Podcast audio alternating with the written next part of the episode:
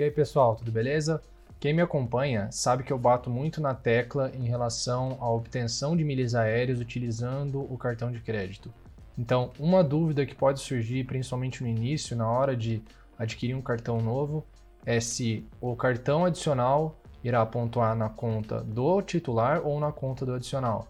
Então, esses pontos sempre serão creditados na conta do titular, independente de quantos cartões adicionais aquele titular tiver.